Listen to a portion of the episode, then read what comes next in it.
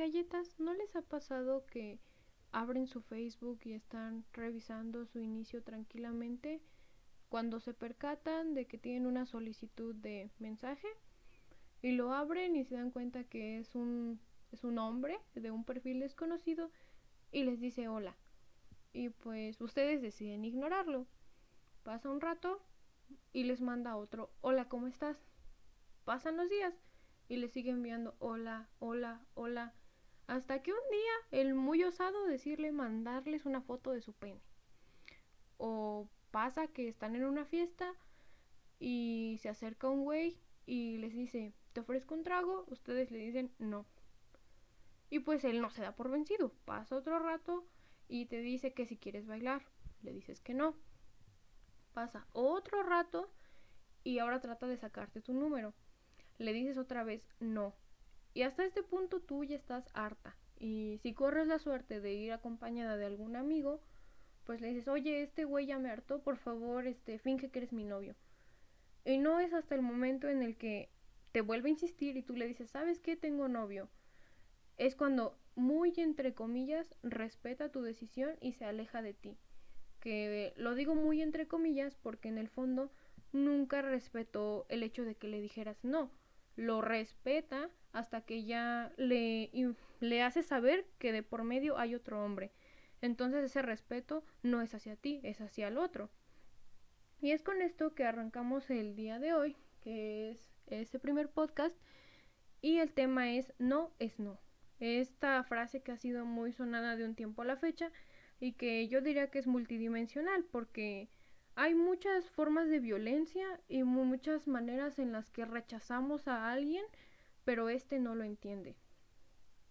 Y es porque los hombres tienen un problema con el manejo del rechazo. Y sí, porque esta es una pregunta. ¿Por qué los hombres esperan hasta las peores uh, consecuencias? En el ejemplo que les planteaba en un inicio acerca de ustedes ignoran los mensajes de hola y este vato todo osado te manda una foto de su pene. Es como, ¿qué te hace pensar que si ignoré todos tus mensajes anteriores con esto, ahora sí te voy a responder? O sea, ¿qué te hace pensar que como me mandó una foto de su pene? ¡Wow! Le voy a contestar. Claro que no, nadie, nadie cuerdo va a decir eso. Entonces tú decides eh, hacerlo público decides publicarlo y decir, fulano me está molestando y desde este perfil y lleva días diciéndome hola, hola, hola e hizo esto. O a lo mejor este güey de la fiesta te sigue fastidiando y al final decides ponerle una orden de alejamiento.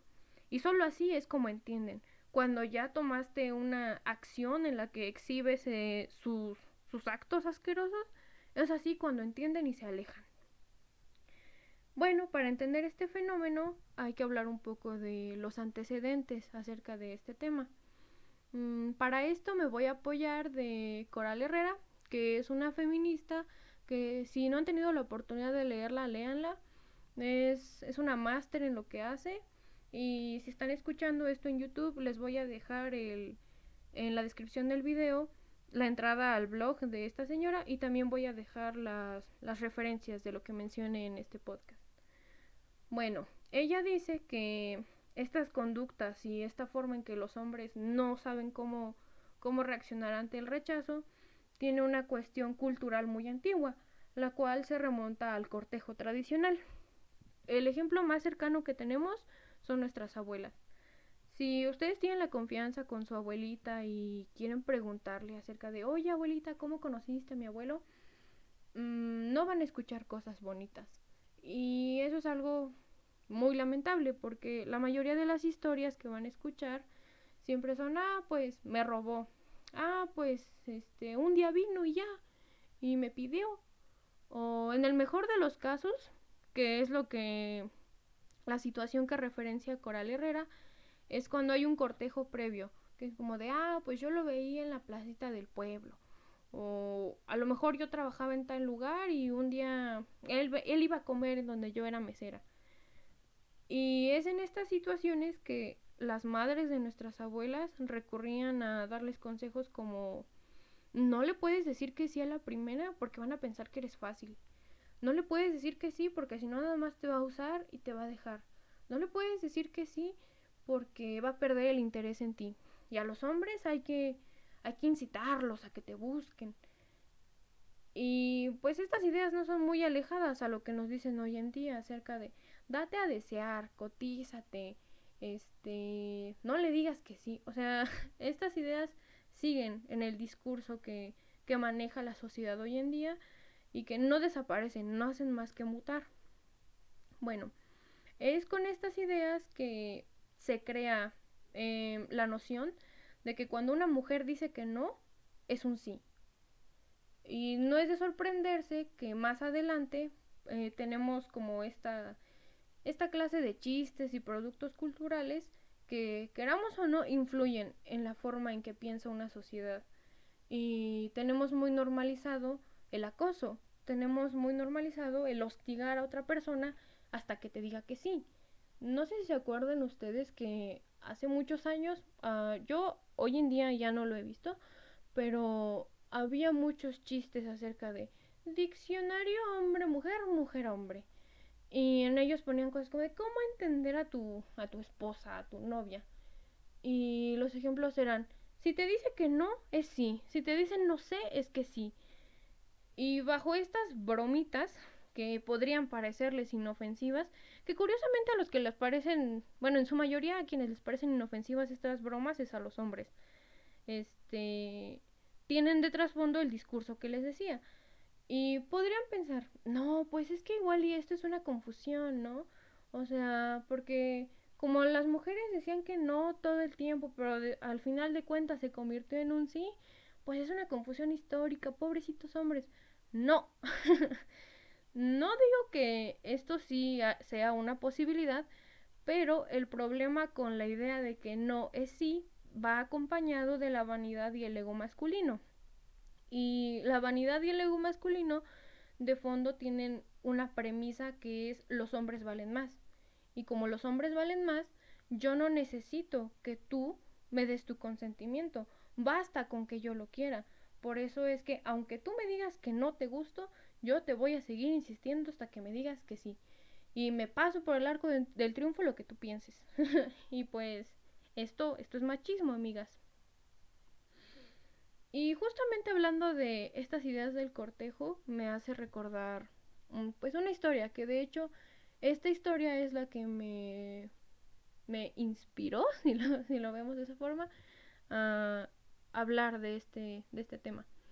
Mm, yo recuerdo que en una reunión familiar, no sé si a ustedes les pasa, según yo es algo muy común, porque hice, hice mi, mi, mi encuesta con algunas amigas, cuando hay una reunión familiar, siempre las tías y las primas estamos en la cocina y los hombres están echadotes en la sala o están en la mesa y están, están bebiendo, están platicando, están jugando dominó. Y esta situación a mí no me gusta porque es como, bra, o sea, ¿por qué hacer tan evidente esa, esa división? El punto es que en una de esas reuniones, y cabe aclarar que yo para ese entonces era una persona muchísimo más joven y más ingenua, y tampoco sabía muchas cosas acerca del feminismo. Yo fui y me senté con, con mis tíos y con mis primos y estaban platicando. Y recuerdo que Mm, uno de ellos dijo, refiriéndose hacia los mayores, ah, lo que pasa es que hay una chica que me gusta y ya le he dicho un montón de veces, pero siempre me dice que no. Primera red flag, amigas. Si ya te dijo que no, ¿por qué sigues insistiendo? Pero para mí en ese momento no, no me pareció nada extraño. Al contrario, hasta pensé como de, ay, qué mono, le sigue insistiendo, porque el amor se trata de... Ya saben que el amor romántico es nuestro peor enemigo. Y uno pensaría, no, pues, si le está preguntando a, a gente mayor qué es lo que tiene que hacer, pues según, ¿no? Como es gente más grande, tiene más experiencia y le va a aconsejar lo más lógico. Pero no, uno de mis tíos le contestó, no, mijo, esas son las mujeres que valen la pena las niñas de casa, las que te dicen que no, que no, tú sígueles insistiendo, porque las que te dicen que sea la primera, esas no valen la pena. Es más, ¿sabes qué es peor que una que te dice que sea la primera? La que te dice a ti primero. Esas no valen la pena. Ah, no sé cuál sea la, la reacción de todos ustedes que me escuchan al, al escuchar esta historia, pero yo me quedé como shook. a pesar de que yo no era feminista en ese entonces, sí me pareció un poco de mal gusto la situación, por, por decirlo menos.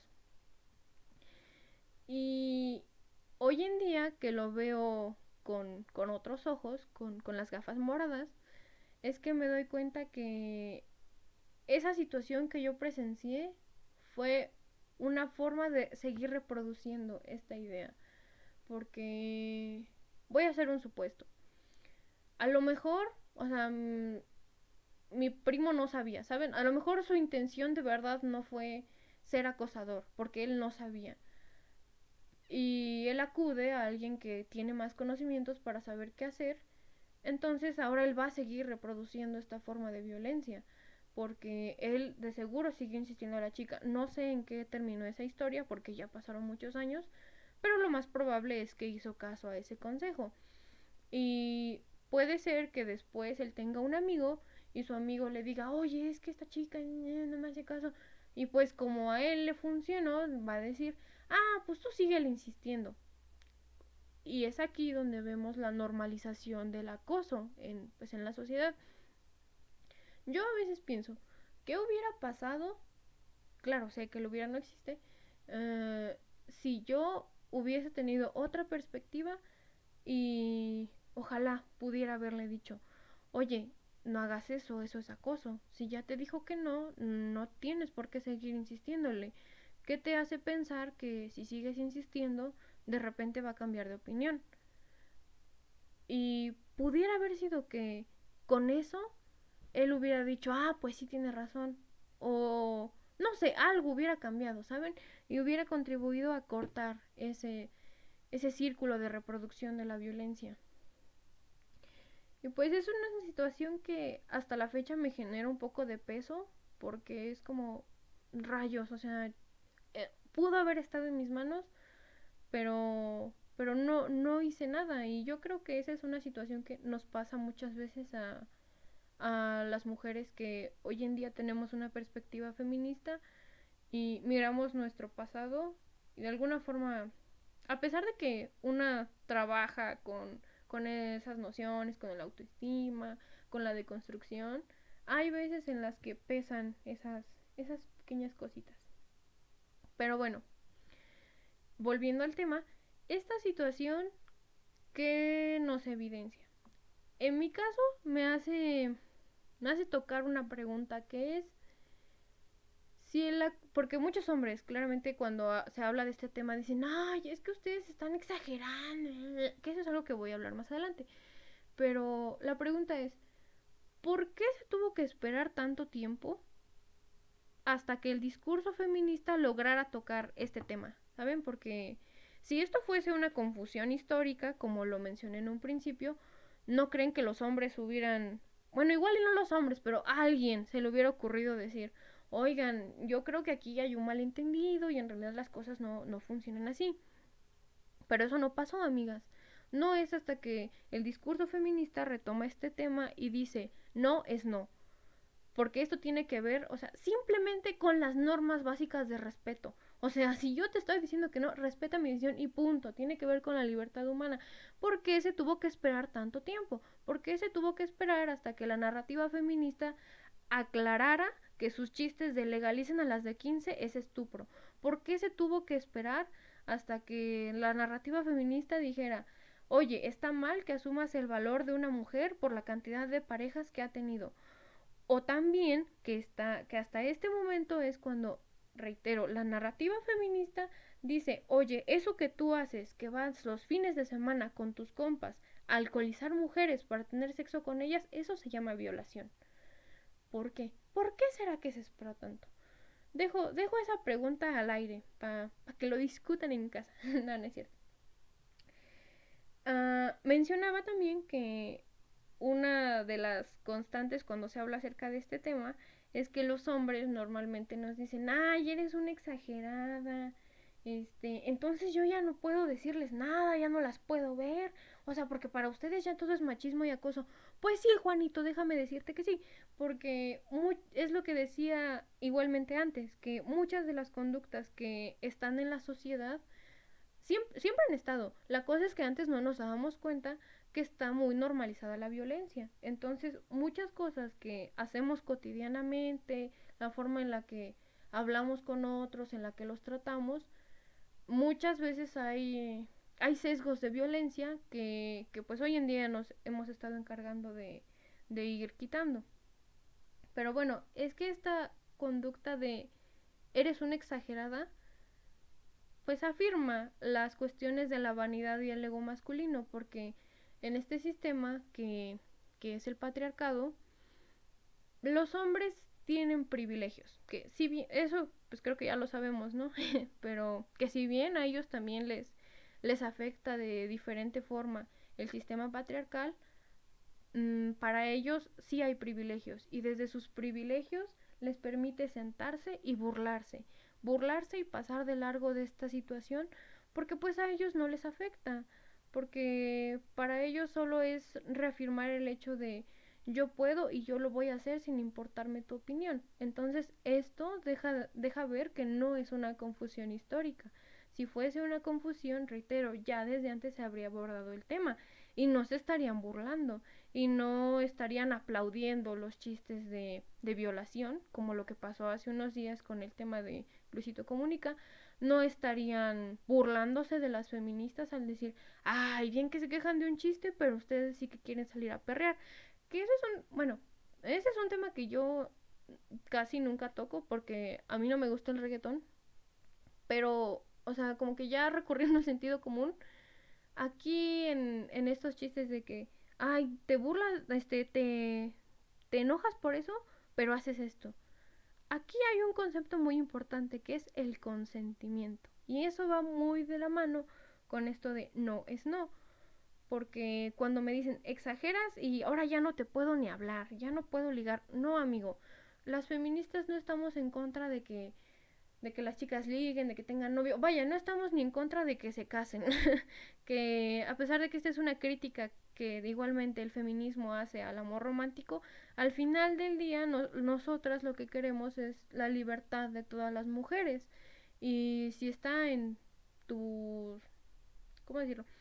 Si lo decidiste plenamente y quieres casarte, está bien, porque pues ni yo ni nadie somos quienes para decirte no lo hagas pero lo que sí es importante es incitar a la reflexión acerca de nuestras propias decisiones. Es por eso que cuando una se mete a Facebook y encuentra páginas como de señores románticos, no sé si conozcan ese tipo de páginas, que suben capturas de pantallas de, de señores acosando por internet, que eso es, es acoso, donde te dicen, ah, lo que les decía, hola, hola, hola, o les dicen como cosas bien extrañas. Mm, creo que los que más me... Porque sí, de alguna forma sí me causan un poco de risa estas situaciones. Este... Son como esos señores que se creen filósofos y te dicen cosas como... Ay, es que tus ojos y descendiste el Olimpo. Eso me recuerda a los acosadores callejeros cuando te dicen con todo respeto y luego te sueltan una vulgaridad. Es como... o sea, tú con todo respeto no va a quitarle el, el trasfondo a tu acto. Y es lo mismo con, con estas páginas de memes, que si bien ya dije que sí me causan hasta cierto punto gracia, porque pues a veces hay que, hay que reírnos de la situación, amigas, hay que tener, a veces hay que tener buen humor para afrontar esta batalla. Pero no, no estoy en contra de los memes, solo estoy diciendo que no hay que perder el hilo. Y es que eso en el fondo es acoso, es acoso cibernético, que ese es ese puede ser tema para otro día, la, la violencia a través del internet, porque también hay violencia machista en internet. En fin, esta situación de también de los memes y otro, algo que se me ocurre igual muy cercano a la realidad es los pretendientes incómodos, que todos en algún momento tuvimos a un güey que se la pasaba insistiéndonos. Y aquí voy, voy a contar otra historia que no, no es mía, es de una amiga que me permitió contarla. Ah, esto pasó así. Tiene un pretendiente incómodo. Ya saben, ¿no? Les digo pretendiente incómodo y de seguro, de seguro les viene a la mente a alguien. Resulta que hubo un, un día ya estaba haciendo un trabajo con un amigo y se acercó otro vato a pedirle una cosa a su amigo. Pero después este vato le dijo, oye, ¿me pasas el número de tu amiga? Mal ahí. Amigas, amigos, si es que me están escuchando hombres, nunca hagan eso. O sea, no le pasen el número de alguien sin habérselo consultado previamente al dueño del número. Eso, está mal. El punto es que este güey consigue el número de mi amiga y le manda un mensaje como hola, ¿no? Y obviamente nosotras, pues de un tiempo a la fecha tenemos ese radar todo el tiempo encendido de que puedo estar en peligro. Y pues no la culpo, porque a todas nos pasa que constantemente estamos pensando, puede pasar esto, me pueden hacer esto, yo, yo no sé quién eres. Y pues mi amiga no le respondió. Pero, reitero, siguió con el mismo. Hasta parece sacado de, de un libro de chistes de mal gusto, ¿no? Hola, hola, hola. Ah, y pues ella siguió sin contestarle. Sin mentirles, amigos, pasó como un año de que él seguía diciendo hola, hola, hola. Digamos, esto pasa en enero. Y para diciembre de, de ese año, él le pone feliz Navidad. Luego, feliz Año Nuevo. O sea, reitero, amigo, ¿qué te hace creer que si no te respondieron todos los hola que estuviste mandando a lo largo del año, te voy a responder el de Año Nuevo? Pasa más tiempo y ella dice que regresaron a la escuela después de las vacaciones decembrinas. Y es ahí donde de verdad que a mí me, me hirvió la sangre de coraje cuando me lo contó. Dice que ella llegó a la escuela y que este güey le estaba esperando. O sea, ¿qué pedo? si ni siquiera se conocen. Y le estaba esperando y ella lo que hizo pues fue subir, fue irse a su salón, o sea, se fue corriendo hacia su salón y dijo, igual y estoy alucinando, ¿no? Y no, no me está siguiendo, no me está esperando. Pero dice que conforme comenzó ella a caminar más rápido, el güey siguió, empezó a caminar más rápido. Llegó un punto en el que ya iba ella un poquito corriendo y este güey iba corriendo. Hasta que ella entra a su salón y pierde de vista al vato porque se pone ella a platicar con, con sus amigos para despistarlo y es así como se va. Y es como, ¿qué pedo? O sea, uh, yo honestamente no sé qué hubiese hecho en esa situación, pero esto claramente es acoso. Esto no fue cuestión de un mensajito. Esto fue cuestión de que en primera invadí tu, tu espacio, tu ciberespacio, si lo quieren ver así. Y en segunda ya pasé una agresión física que fue seguirte. O sea, ¿Qué, qué, diablos pasa por la cabeza de este hombre? De este hombre. Y lo peor es que la situación no acabó ahí. O sea, posteriormente este, este güey todo enfermo busca el, el Instagram de mi amiga y le manda un mensaje. O sea, ay, reitero, ¿por qué los hombres tienen que esperar hasta que, hasta lo peor para que entiendan que es no? O sea, ¿por qué en su cabeza no cabe que si ya le rechazó los mensajes, que si ya huyó de él, ¿por qué la sigue buscando? Y pues ella me dijo, no, pues lo bloqueé y pues ahora estoy un poco asustada. Esta situación igual ya es un poquito vieja y si se lo preguntan, mi, mi amiga está bien y estoy muy feliz porque ella esté bien. Pero pues eso me hace pensar, ahorita si nos acordamos de esa situación, pues igual y hasta podríamos recordarla con un poquito de gracia, ¿no? Como de, ay, este güey todo obsesionado, el, el pretendiente incómodo. Pero, ¿qué pasa cuando, reitero, los hombres no saben manejar el rechazo? Y este fue un pequeño ejemplo, un ejemplo que no escaló más allá, pero las historias no siempre acaban así. Cuando los hombres no saben manejar el rechazo, ¿qué es lo peor que puede pasar, amigas? Así es el feminicidio, que es otra cosa que puede pasar, un abuso, un abuso sexual, o sea, que son situaciones que como previamente tenemos muy normalizadas y nos burlamos de ellas y cuando nuestra amiga nos cuenta decimos, ay, no pasa nada, no le hagas caso. O que a veces cuando uno le cuenta a su mamá, algunas veces las mamás te dicen, ay, pues ya, ignóralo. Pero no, o sea, porque nunca sabes, nunca sabes qué güey enfermo te puede salir. Porque incluso hasta para rechazar, una tiene que tener como sus...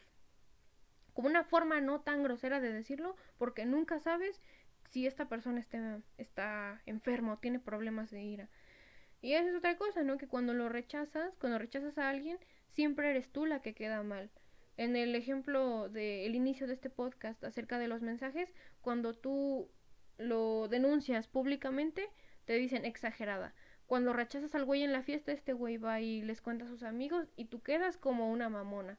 Tú quedas como una payasa, como que, ay, ni que estuviera tan buena. O sea, siempre, a pesar de que una es, una es la agredida, una tiene la culpa. Hazme, hazme el bendito favor. Y bueno, es con estas situaciones que les digo, escalan a cosas más, más feas y es ahí donde tenemos las, las evidencias físicas, ¿no? Porque a esta sociedad le encanta decir que, que las cosas, bueno, lo que decía de la exageración, porque para la sociedad en su, no sé cómo decirlo, como en su imaginario colectivo, cuando les hablas acerca de una relación tóxica, por poner un ejemplo, uno, y yo también me incluyo, yo antes tenía esa imagen que, no, pues es una pareja en la que hay golpes, hay insultos, pero insultos en plan de que, ay, eres una inútil, eres un bueno para nada, eres una golfa, o sea, uno se imagina cosas más, más evidentes. Igualmente en los aspectos físicos, ¿no? Uno se imagina golpes, puñetazos, patadas, pero en el fondo las relaciones tóxicas y en general la violencia tiene más caras y hay caras que no son tan visibles. Y es por eso que hasta que ya vemos un abuso sexual es cuando decimos, ah, no, pues sí. Pero en realidad previamente hubo toda una serie de señales que nos advertía que algo estaba mal. Pero reitero que muchas veces no vimos a lo mejor porque pues sí, porque no supimos tener otra perspectiva o precisamente porque desde el privilegio uno se burla y minimiza estas situaciones. Es por eso que esta, esta frase tan poderosa de no es no, pues a mí me encanta porque abarca muchas, muchas cosas. Y sobre todo porque esto del no es no tiene, no sé si decir, bueno, tiene, tiene relación con el consentimiento, que eso es algo que ya, ya estoy por tocar. Pero también el no es no tiene muchas, muchas dimensiones porque es aplicable en, desde las situaciones más pequeñas hasta las, las más grandes. Yo recuerdo que una vez platicando con mi hermano le dije, oye, ¿tú sabías que en los matrimonios suceden violaciones? Y él se sorprendió mucho porque me dijo, no, o sea, nunca se me había ocurrido. Yo pensé que no, pues porque ya están casados. Exacto, o sea, pensamos esa idea de que como están casados, pues ya no pasa nada. Pero, o sea, ahí también, reitero, aplica esto de no es no. Para finalizar, encontré pues un artículo de la ONU, de ONU Mujeres, que habla acerca del consentimiento. Eh, no son criterios como tal, pero yo decidí decirles que son una serie de criterios mediante los cuales podemos ir como viendo si nuestro consentimiento y también para que, bueno, porque yo sé que de seguro las que más me van a escuchar son mujeres, pero también si algún hombre está escuchando esto, entienda cuáles son como las las señales bajo las cuales una mujer de verdad te está diciendo que sí. Y también les digo, una como mujer para darse cuenta, porque cuántas veces no hemos dicho un sí forzado ¿O cuántas veces hemos consentido algo que no, no estoy hablando ni siquiera del aspecto sexual como lo que les decía del pretendiente incómodo, que igual hemos aceptado una relación o hemos aceptado una cita solo porque nos están jode y jode y jode. dices, bueno, ya está bien, le voy a decir que sí. Pero en el fondo no fue un sí tan seguro, o sea, no fue consentido. Y es por eso que voy a hablar de estos criterios. En primera, para el consentimiento tiene que haber convencimiento. Y el convencimiento tiene que ver con dar un sí activo, un sí decidido. Si de fondo hay palabras como no sé, quizá, tal vez, no, es no. Fin. Si hay silencio, es no. O sea, se acabó. Segunda, tiene que ser dado libremente. Y esto tiene que ver con que no te estén presionando o engañando, forzando ni amenazando para que aceptes algo. Cualquier cosa, es lo que les decía. Desde tener sexo hasta aceptar una cita. Fin. Y otra cosa en el dar un sí libremente tiene que ver con no estar bajo efectos del alcohol o de las drogas. Porque, o sea, ¿cuántos casos hemos escuchado acerca de chicas que se van a se van de rumba, que están en todo su derecho de hacerlo, y algún abusador les pone algo en la bebida o, o sí, pues ya digo, todos de antemano no sabemos estas, estas historias. Eh, la segunda es que sea un sí informado. Y bueno, creo que este queda muy claro, ¿no? Que si tú tienes las, las herramientas suficientes para analizar la situación y decir, ok, le voy a decir a esta persona que sí, pero esto conlleva tal y tal cosa. Y aparte es una persona que se comporta así, así, así. O sea, porque muchas veces abusan los hombres de esta situación de que las, las chicas no saben. Y un ejemplo que incluso pone este artículo, que reitero, se los voy a dejar en la descripción, es un ejemplo acerca de del matrimonio infantil. O sea, una niña claramente, y no estoy diciendo que los niños no sean inteligentes, porque claro que los niños son inteligentes y claro que los niños tienen emociones, pero no tiene la suficiente capacidad para discernir entre las relaciones afectivas con diferentes seres humanos.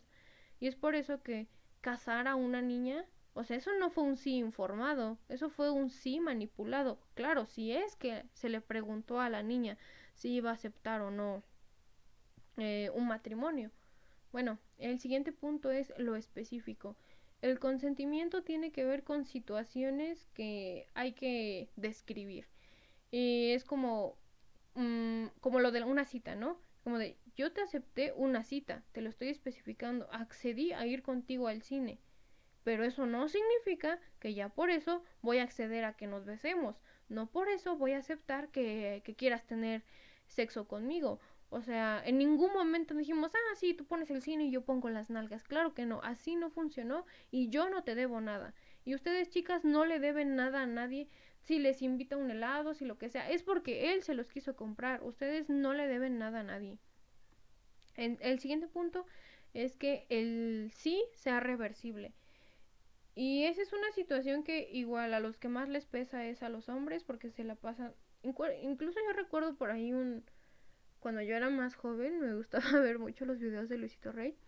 Y recuerdo que tiene un video en el que habla algo así de como de las citas y se queja acerca de que ay, es que yo ya gasté la cena, el cine, las bebidas, los condones para que al final me digas que no. O sea, así una esté a punto de que suceda la penetración y tú le dices que no, tiene que aceptarlo, porque el sí es reversible, el sí se puede retirar sin importar hasta dónde hayan llegado. Ahora, con todas estas situaciones, que yo considero que no solo aplican para, para la idea del consentimiento, sino para decidir muchas cosas en general, lleva a lo siguiente, que es ¿por qué es importante el consentimiento? Creo que es muy obvio, o sea, para nosotras como mujeres, claro que nos queda eh, valga la redundancia, claro, el por qué, por qué es necesario el consentimiento. Pero si por ahí algún hombre les sale con que mm, con sus lloriqueos, pues sencillamente porque tiene que ver con la libertad humana, porque tiene que ver con nuestro derecho a decidir, con que tiene que ver con, con la dignidad, con la integridad, con que somos seres humanos que merecen respeto. Porque, o sea, sé que podría sonar muy trillado, porque una desde, bueno, es que depende mucho del entorno, ¿no? O sea, si ustedes son chicas que estudian en la universidad o en la prepa, de alguna forma su entorno corresponde a personas que probablemente piensen igual que ustedes. O si ustedes son profesionistas y se desenvuelven en un ambiente laboral donde trabajan con, no sé, con muchas mujeres, o sea, se entienden estas normas, ¿no? Pero cuando una ve hacia otras situaciones y se da cuenta que estos límites no son tan claros, que para muchas personas estas actitudes violentas o este miedo a decir no es algo con lo que viven el día a día. Y miren, este podcast igual y todo lo que yo dije ya se lo sabían, porque no, no sé qué edad tengan ustedes. O a lo mejor no sé, les sirven los artículos que les voy a dejar al, en la descripción. O a lo mejor simplemente se entretuvieron o aprendieron algo nuevo o a lo mejor piensan, bueno, esto ya lo sé, pero puede ser que mi primita que va en secu no lo sepa. O puede ser que a lo mejor mi vecina algún día me platica algo y le cuento, oye, es que yo escuché que tal cosa. O sea, al final del día mi, mi propósito es pues sí, aportar mi granito de arena para que estas situaciones en las que la violencia está tan normalizada, que si bien yo sé que no es tan fácil ponerle un alto, sí invitar a la reflexión y a ser críticos, porque de eso en gran parte se trata, no solo, no solo esta lucha contra el patriarcado, sino también muchas cosas en la vida, que es criticar y ponerse a pensar lo que estamos haciendo y lo que hacen otros seres humanos para para la forma en que se configura una sociedad. Pero bueno, creo que ya, ya hablé mucho y pues con esto quisiera despedirme y nos oímos a la próxima. Espero que el siguiente tema que quiero tratar es acerca de los cánones de belleza en una sociedad patriarcal y cómo nos afectan a nosotras. Nos oímos después.